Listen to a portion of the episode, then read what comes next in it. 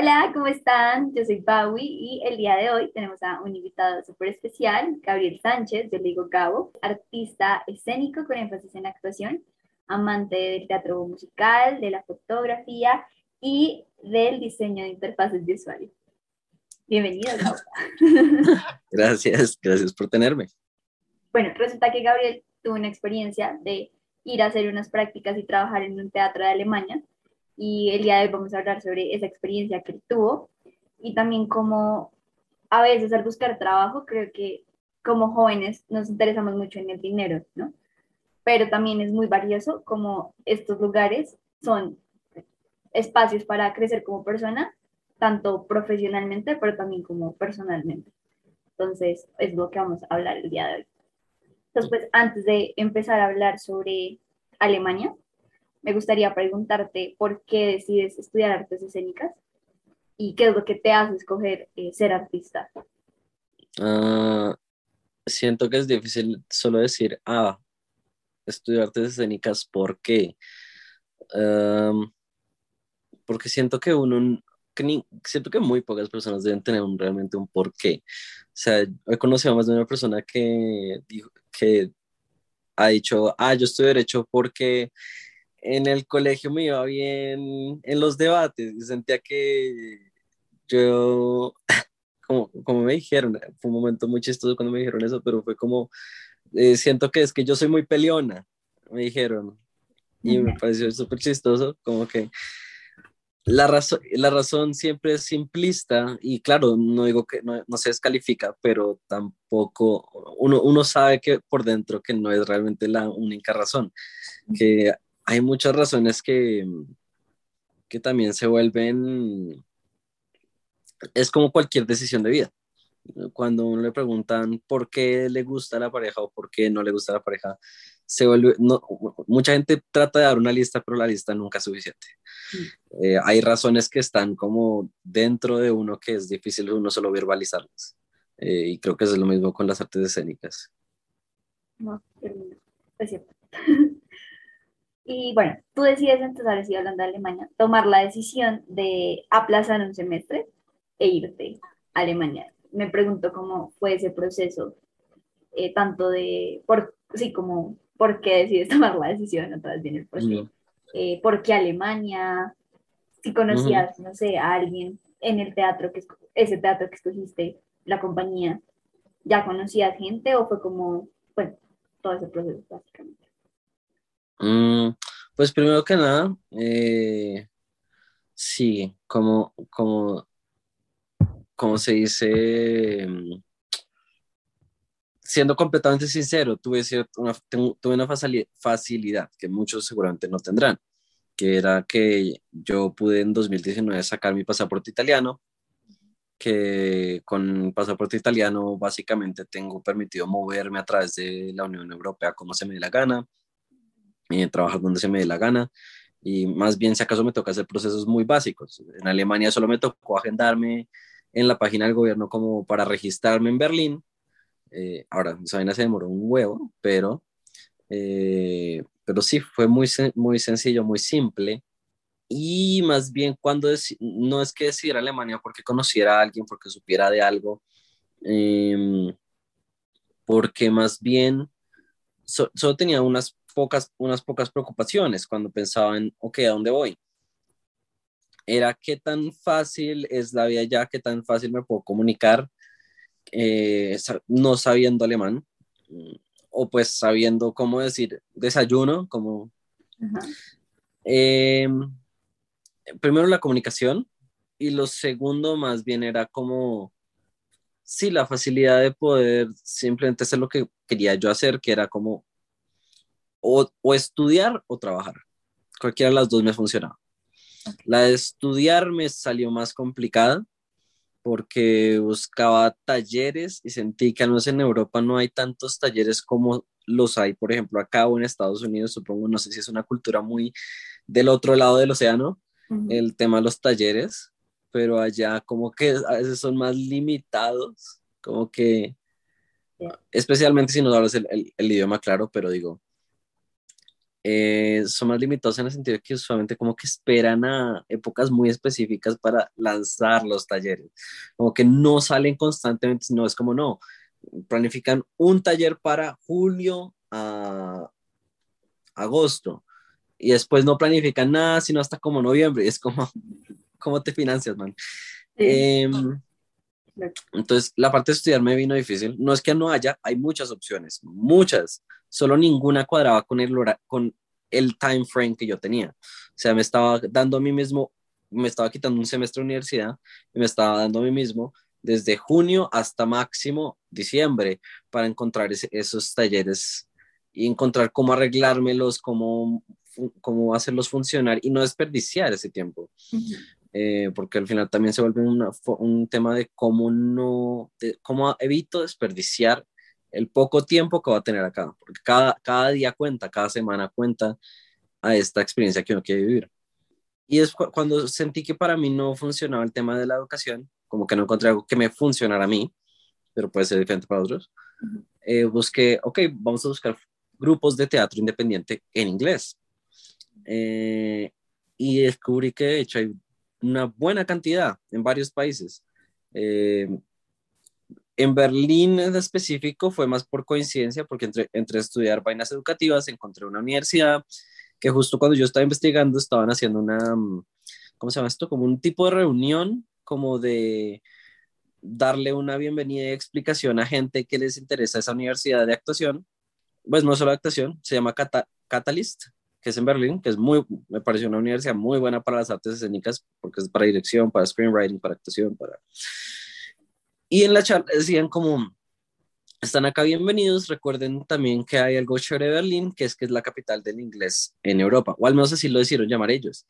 Y yo dije como, capital del inglés en Europa, ¿cómo así? Y, es, y claro, investigué, es que Berlín, o sea, eh, Alemania tiene un gran índice de inglés, pero Berlín tiene un 80% más o menos. O sea, si vas con inglés a Berlín te vas a defender casi por todos lados. Además de que la gente es muy querida esa era una preocupación, para, por ejemplo, para mí en Alemania, era como, marica, ¿cómo será esta gente? Seria, mala gente, nada. y no. Son muy diferentes a los colombianos, muy diferentes, pero no son mala gente, la mayoría son muy queridos, son muy tranquilos, son súper como de que se ayudan entre sí y todo, entonces eso nunca llegó a ser de verdad ser un problema. Y sí, y honestamente fue que más bien me le puse a escribir a diferentes grupos de independientes de teatro en inglés, nada, nada. Y entre los más como simples de lograr como meterme ahí y de todo, fue el Platypus, que es un teatro para chiquitos. Eh, o sea, no es que yo hiciera teatro con los chiquitos, eh, sino más bien yo ayudaba al teatro a montar unas obras que ellos ya tienen planificadas, ya tienen a sus actores contratados y todo. Eh, y les ayudaba más que nada con producción, a veces con baños de la oficina, a veces con bla, Y en mi caso yo lo hice gratis, también porque pues tenía la calma de que mi papá me financiaba todo. Pero también si hay alguien que le interesa hacer exactamente lo mismo, seguramente pueden buscar otros lugares donde así sea les paguen un mínimo o algo parecido, porque los hay. Solo yo andaba apurado porque me puse a buscar de o sea, fui de esos que empezaba como, ah, en seis meses, aún tengo tiempo, ah, en tres meses, aún tengo tiempo, ah, uy, dos meses, como que tal vez ya no tengo tiempo. Y empecé a buscar ah, y casa y como que, como que me cogió el día. Entonces también fue como, fue una opción buena, tenía tranquilidad que mi papá me apoyaba. Eh, me aceptaron rápidamente, como que me dijeron, sí, pues, pues viene casi si quieres y te recibimos súper bien mi jefe, pues mi jefa se veía súper como querida, se ofreció a recogerme al aeropuerto si no tenía transporte cuando llegara a Berlín, o sea, eh, como que todo, todo cuadró bien para mí. Ya. Que no es, seguro no es la experiencia ideal para otras personas, pero digo, no tiene que ser así. Yo más bien me fui un poquito por el camino que me, que me quedaba fácil básicamente a mí. Ok, chévere. ¿Y mm, cuál era tu mayor miedo al irte? Alemania. Aparte, pues ya dijiste como el mayor miedo, ya dijiste el idioma, que no lo conocías, pero ¿qué otras como miedos tuviste? Eh, pues miedos, fueron cosas que sí tal vez viví un poco allá, que era por ejemplo que mi, mi vaino médico, mi, sí, mi servicio médico, con médica, creo que solo me cubría como un mes más o menos, o dos meses me cubría, Y después, ¿no? Después me decían como, tienes dos meses de, de completo, de cubrimiento completo. Y después, es cubrimiento de medicina general. Y yo era como, ¿pero qué es eso? Y lo buscaba y no lo encontraba. Era como, que Dios me bendiga. Sí, sí, me pasa algo. Em, ¿Pero qué?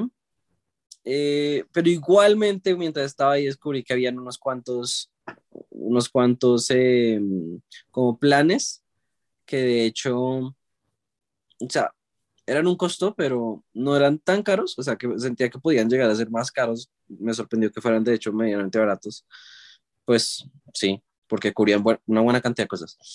Em, ahora puede que eso ya haya sido porque era Alemania, y es que Alemania en la medicina sí. O sea, en lo que es cuidado social, como de cuidar a la gente en, vainas médicas, sí es increíble Alemania. Em, pero sí, eso era una preocupación y también es que yo soy muy, también es que yo soy muy reparanoico, pero si no eres paranoico, si una persona no es paranoica y se siente tranquila en que no, voy a tener buena actitud, tengo tantos meses de seguridad, nada. Y pues también pueden comprarse, como digo, pueden comprarse también una, un seguro médico allá que no sale tan caro. que otro medio podría tener? Más bien es un tema de que logres conseguir casa, porque es que Berlín es un tema difícil y si planea, uno planea ir a Berlín, ojalá consiga un contacto allá, sea quien sea, no importa quién, eh, le como yo estoy buscando casa, me puedes ayudar a publicar. Porque yo me meto, o sea, ellos tienen como dos páginas específicas donde hay como para buscar casas, y, o sea, no solo casas individuales, sino como compartir. Entre esas está una llamada BG Gesucht, y la otra es eBay. eBay, ah, se me olvida, nunca usé esa, porque es un poquito más caótica y está solamente en alemán, entonces era como. Em, era un tipo de eBay. Em, hijo de puta, mm, es jodido. El tema de buscar casa online es muy jodido.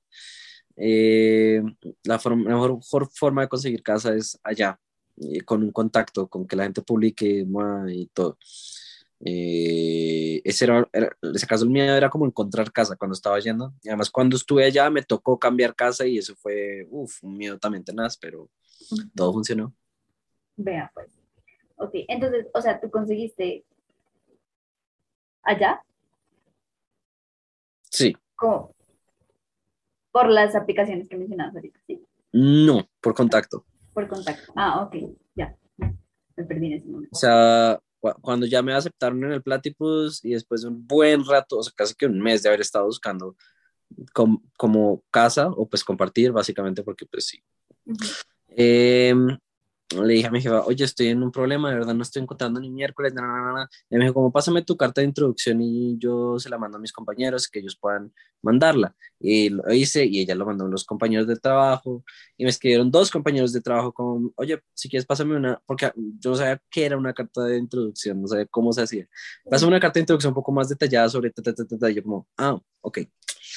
Se los mandé y uno de ellos, uno de ellos tenía una lista de mails como de gente de donde él vive, como de la zona, como porque es alguien que ayuda mucho en la zona, entonces como que tiene acceso a, este, a, esta, a esta lista de mails.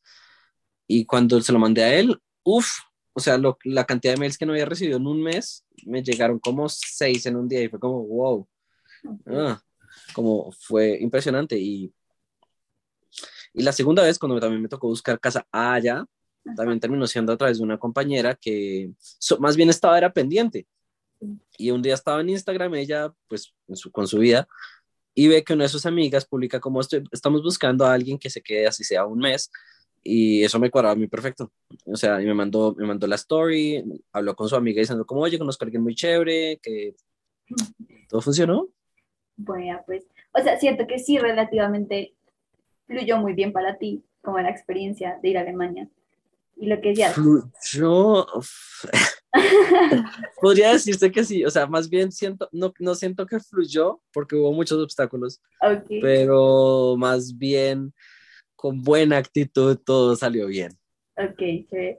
Y de como de esos obstáculos, no sé si quieras compartir alguno que tú dijeras, no, Mariquis va a renunciar, ya. Pues, el de, o sea, más bien fue un tema que se, se como pusieron uno encima del otro, que primero fue el de la casa, el que mi, la primera señora con la que viví me dijo como, oye, creo que tal vez no estoy hecha para compartir casa, como algo que cualquiera más o menos debería saber, hágala a, a nuestra, yo no podría compartir, si tuviera una casa privada, sí. a menos de que necesitara económicamente, no dejaría que nadie se quede en mi casa, porque es mi casita. Pero al parecer esta señora en sus 40 aún no tenía eso claro. Ok. Eh, pues con todo respeto, ya siempre fue muy querida, me ayudó porque tuve COVID y ella me ayudó a comprar mis, como comprar un poquito de comida mientras yo tenía COVID y no podía salir. Eh, claro, se cansó. o sea, ella fue muy querida, pero pues su crisis de, de los 40 no me ayudó. Eh, y eso se puso encima de que tuve un accidente que pues gracias a Dios fue muy, muy simple, pero pues en su momento me asustó, que fue la caída de bicicleta, eh, que me caí en la rodilla eh, y perdí la sensibilidad de la parte izquierda de mi rodilla y era como marica, pues o sea, me funciona la pierna, pero qué tal que mañana no. no sé este daño nervioso hasta dónde llega y por qué. O sea, fue una crisis, esa fue una crisis bastante berraca. Además de que también uno puede, depende de, uno que, cuál sea la edad de uno, uno que está haciendo, puede ser solitario. O sea, tenía amigos en el, bueno, amigos en cierto sentido, en el trabajo, en que me, gente que me trataba bien, que yo podía depender de ellos, que ellos me ayudaban en todo.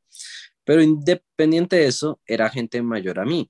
O sea, la, la, gente con las que yo trabajaba, no, la más cercana tenía 37. Eh, entonces era solitarito. Okay.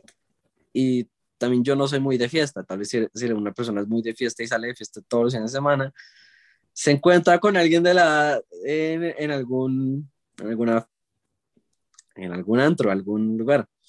Eh, pero si yo, si acaso creo que tuve la mala suerte en ese sentido, como ahí sí no, en mi experiencia sí no encontré a nadie de mi edad, pero igualmente la saqué adelante a través de una aplicación llamada Meetup, que es como una aplicación como de eventos y de grupos de gente. Entonces había grupos de ir a jugar ajedrez los, los jueves por la mañana y los domingos por la tarde, eh, grupos de ir a jugar el lobo al parque, grupos de de como influencers, como de compartamos nuestras estrategias, compartamos. Fui a uno de esos como por, por meterme ahí y me dieron un librito gratis, así que fue bueno. Ok, eh, o sea, sí, me mantuve entretenido con esos grupos y con esos eventos. Siempre había algo, siempre había algo que hacer. Era Berlín, siempre había algo que hacer, algo para descubrir. Eh, pero en general fue solitario. ¿Para qué? Pero eso sí no lo oculto fue, a veces me sentía muy solo es eso, como encontrarse con esa soledad, pero yo creo que hace parte, porque he escuchado muchos, digamos, yo todavía no he tenido la experiencia de irme más de un mm. mes a otro país a vivir y solita, pero con la mayoría de amigos que han vivido esas experiencias hablan mucho precisamente de esa soledad, pero creo mm. que es muy valioso porque también es un encuentro con lo que soy, ¿no? Sí, o sea, no sé qué fue de esa soledad, qué fue de esa experiencia, pero siento que algo definitivamente de lo que, de lo que sentía ya esa soledad precisamente de ese tiempo a solas, algo definitivamente me cambió, que no te puedo decir exactamente qué pudo haber sido lo que me cambió, pero siento que volví a Colombia con mucha más como fuerza, como que especialmente porque volví a, la carrera de escénicas donde ya habían pasado cuatro semestres la mitad de la gente de nuestro semestre está en su propio tema o ya no está. Eh, sí, o sea, está llegando una carrera que yo no reconocía a nadie y no de verdad no conocía a nadie. Todo el mundo tenía sus propios planes, era como, marica, ¿qué voy a hacer? evidentemente cuando llegué, eh, pues Pau tiene su, tiene su grupito de amigas con que me llevo súper bien, pero no tengo nada de qué hablar con ellas. Todas ellas de danza y tienen sus propios chismes. Y es como, ah, y Majo vive ocupada porque tiene dobles carreras. Entonces, mis dos mejores amigas están, más, están como ocupaditas. Entonces, eh, fue un poquito crisis, como ¿qué hago? o sea, de milagro también te tenía a ti, tenía a Pau. Eh, y Lore, y pues creo que eso fue mi estrategia cuando no estaba como con Pau y, Majo, fue como voy a ir con Vani. Eh, y me terminé pegando a ti y eventualmente eso, como que fui conociendo personas, pero como por mi propio volition pude irme como conociendo personas y relacionando con personas con una facilidad que definitivamente no tenía antes. O sea, definitivamente primer semestre no tenía la facilidad de interactuar con la gente como la estoy teniendo ahora en la carrera y me dio súper bien, no sé qué me cambió, pero o sea, desde que volví, que me dieron leer en, en, la obra. Eh, Luisa, Luisa Guevara, que pues está en mi ensamble, le gustó con la forma, como mi forma de trabajar y le gustó cómo actúo, entonces me invitó a ayudarla en su tesis, eh, que ya está haciendo una obra. Eh, como, ah, no sé qué estoy haciendo, pero algo tengo que estar haciendo bien y honestamente le doy crédito a, a mi viaje a Alemania, como algo tuvo que pasar ahí. Claro, claro. Eh, qué lindo eso.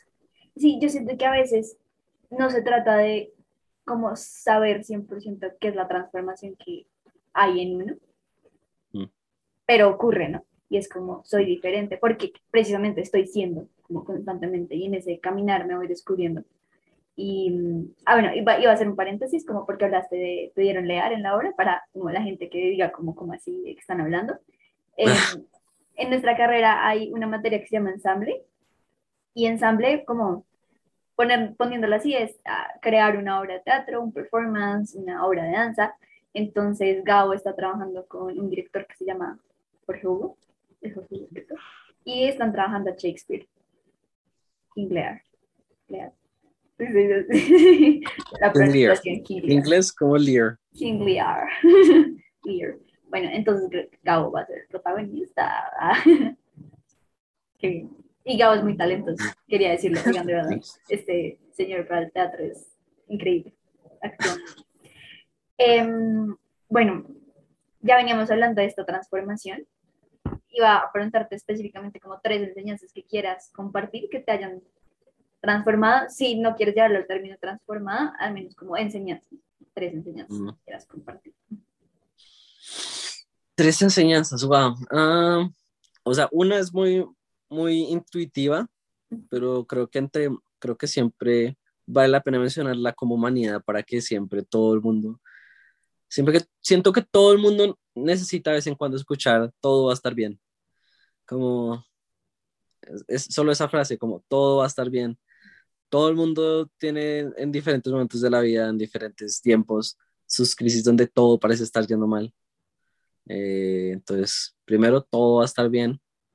Eh, segundo, confiar, no en el proceso, pero como confiar en el, en tus pasos chiquitos, por así decirlo. Confiar que los pasos chiquitos que das eh, sí son una diferencia. Supongo que eso es, una, es lo que quiero llegar. Como que siento que pasos chiquitos me fueron llevando mi experiencia en Alemania y me guiaron durante mi experiencia en Alemania y me permitieron conocer a gente maravillosa y todo lo que pasó allá. Entonces, mm, y último, si puedes, o sea, si puedes experimentar algo por fuera del país, hazlo. O sea, si tienes los recursos, si tienes la posibilidad, hazlo, de verdad. Siento que eh, algo que sí me di cuenta de, de lo que es volver a Colombia es que mucha gente le decía, me fui a Alemania, todos lo veían como, ¡Ah! y era como, no es tan difícil. Estamos en un mundo globalizado, no es tan difícil. O sea, claro, la única real dificultad es los recursos. tienes o no los recursos, claro. Eh, siento que, bueno, no sé si hablo de un lugar muy pero siento que a veces también uno puede poner como excusa el no tener recursos, pero creo que puede ser más bien también como me impulsa esto a poder encontrar otras posibilidades y oportunidades en otros lugares y que no sea como un impedimento, sino un impulso de... Sí, muy válido, muy válido, sí. Honestamente, sí. Puedo ver por qué a alguien se le puede como complicar por el hecho de no tener muchos recursos, pero tienes toda la razón en el sentido de que además el primer mundo de verdad es una posibilidad de obtener mucha plata muy fácil, como que en Alemania hay trabajos chiquitos que te dan como 15 dólares, 15 euros la hora, trabajas 5 cinco horas al día, cinco días a la semana, y vas a vivir perfectamente bien. O sea, uno va a vivir perfectamente bien con esa cantidad de plata. ¿Qué, qué le dirías a, a, esa gente que bueno, es que ahorita estaba pensando en todo lo que hemos venido hablando. O sea, la pregunta es, ¿qué le dirías a esa gente que busca trabajar, pero lo único en lo que piensa es el dinero? Pensaba mucho que igual hay gente que necesita el dinero, ¿no? Y no puede pensar en otra cosa que no sea el dinero. Entonces, eh, creo que quizás es un poco egoísta esa pregunta de pensar solo en el dinero, sino que mi, o sea, cuando yo te dije que grabáramos este podcast, lo pensaba también desde este lugar en el que siento que a veces, precisamente por enfocarnos solo en el necesitar el dinero, se pierde como una oportunidad de lo que ese mismo trabajo representa en el que puedo estar aprendiendo muchas eh, herramientas como persona, muchas habilidades y que también no solo a veces como que nuestra visión se queda en solo es esto, pero como esto me puede llevar a, no sé, pensar un poco en, bueno, si es mi cuál es mi propósito de vida, cómo esto lo puedo encaminar hacia eso, o cómo esto lo puedo encaminar hacia proyectos futuros que quiera. Entonces, em, sí quería preguntarte, como, ¿qué le dirías a esa gente? Entonces, que ahí yo diría que es de, depende cuál es la razón por la que estás yendo a trabajar. O sea, si vas en, la, en el mismo ámbito que yo, que era más como solo quiero de verdad es ver el mundo allá afuera, experimentar un poco la vida laboral del artista. Em, y pues es que de verdad yo espero, ojalá poder en el futuro ir a Alemania o pues a, a Europa y trabajar allá, como ver esas opciones ahí yo diría que, o sea, de verdad si puedes darte el lujo, de verdad si no pienses tanto en la plata, o busca más bien algo que cumpla con los requisitos básicos que tú buscas tener, eh, pero no busques también algo perfecto, porque seguramente algo perfecto o no lo, primero, lo más probable es que no lo encuentres. Lo segundo es que incluso si encuentres algo perfecto, entre comillas, tal vez ese algo perfecto te consuma, por ejemplo, todo tu tiempo como te consuma todos los días, de 9 a, bueno, no creo, en Alemania no hay tanto eso, como no hay tanta explotación laboral, eso es lo bueno, pero si te consume todo el día, como que puede que no vayas a poder experimentar, por ejemplo, Berlín bien, ¿sabes? Como que llegues tarde a tu casa y cansado y lo que sea. Y como que si llegas con la, con la idea de poder experimentar el mundo, de vivir otro mundo, de nada, ojalá puedas encontrar un trabajo tranquilo donde precisamente una de las ventajas de que no te paguen es que tienen cierta como flexibilidad, ¿sabes? En mi caso, acá rato me preguntaban como, ¿te molestaría hacer esto? ¿Te molestaría quedar aquello? Na, Yo muchas veces decía así por, también por caerles bien, eh, pero también a veces decía como, pues es que sí me queda un poquito pesadito y ellos lo respetaban, ¿por qué? Porque no me estaban pagando. Entonces decían como, bueno, todo bien. Eh, y usaba ese tiempo yo para lo que decía de Meetup, de ir a conocer grupos de gente, jugar, eh, descubrir lugares de Berlín que no conocía, que me parecían absurdos y asombrosos, increíbles y bellos. Y todo también era porque tenía una libertad de tiempo. Entonces, pues si uno tiene la, la facilidad de ir sin importar la plata, yo diría como enfócate básicamente en que el trabajo cura lo que tú buscas eh, si de verdad necesitas la plata, igualmente van a haber opciones. Eh, puede que te toque hacer unas cuantas más vueltas, porque hay un poquito de burocracia involucrada ahí, pero, pero hay, de, que hay opciones, hay. Porque también es que Berlín recibe inmigrantes como si fuera una, o sea, es una locura. Y de hecho, Alemania tiene muchos turcos y cada año les llega más turcos. Eh, tengo entendido que tiene que ver un poco con que después de la Primera y Segunda Guerra, claro, Alemania estaba vuelta a mierda. Y como que tener mano, los turcos se volvieron los mexicanos de Alemania, ¿saben? Como que se volvía, se volvía, se volvieron la mano de obra barata. Entonces trajeron muchos turcos. Entonces hoy en día Alemania es por lo menos 30% turco. Y siguen llegando turcos que no hablan inglés y a veces hablan muy poquito alemán. Entonces, hay trabajos, como que el Estado ha creado trabajos para involucrar a esta gente en el, en el lugar y pues eso no excluye a gente que, que llegue a otros países. Sí. Em, sí, yo, yo conocí, o sea, una de las señoras con las que yo trabajaba era una brasileña que ya cuando llegó a Alemania no sabía casi alemán y consiguió, fue trabajo en una vaina de eventos en que le tocaba hacer catering o permitir la entrada a la gente y fue aprendiendo alemán a través de servirle a la gente en esa vaina de eventos. O también conocí a una señora que tenía su restaurante colombiano allá eh, que cuando llegó no sabía casi vaina, pero fue mesera un buen rato y aprendió alemán y conoció gente, ganó plata, como que hay trabajos para gente que no habla. Y incluso si no es, si no es en tu campo laboral deseado, eh, igual siento que tienes una posibilidad de hacer, o sea, tal vez te dé para hacer los dos trabajos y si no, por lo menos puedes financiarte y más bien de alguna forma es conocer a gente, como digo, meetup. O sea, puedes llegar a conocer a gente que así no puedas trabajar con ellos, te, les puedes decir como, oye, ¿puedo ir al set de grabación donde vas a estar trabajando? Y te digan, sí, ¿sabes cómo? Ahí sí ya es de cuestión de lanzarse y de quiero conocer a gente, quiero hacer esto, quiero... Pero de que hay... Mm, mm. Muchas gracias por tu tiempo, por contarnos tu historia, por este espacio. Em, y no sé si quieras decir como algo para cerrar, algo último. No se me ocurre nada muy... Siento que no debería ser de algo todo profundo. Ah, como, ah, sigan sus sueños. eh, pero no, o sea, si acaso repito la que dije, si tienes, si tienes la posibilidad, si tienes el antojo, eh, no, más bien si tienes la, la posibilidad, lánzate a experimentar Europa. De verdad, hay muchos lugares muy baratos para vivir un rato en Europa. De verdad. Vale la pena. Voy a poner eso en mi bucket list de cosas por hacer. Y bueno, yo para cerrar también, sí creo que esta invitación era un poco y lo he venido diciendo, como a ver estos lugares de trabajo como lugares también de oportunidades, más allá del dinero, como de experiencias que me nutren en la vida.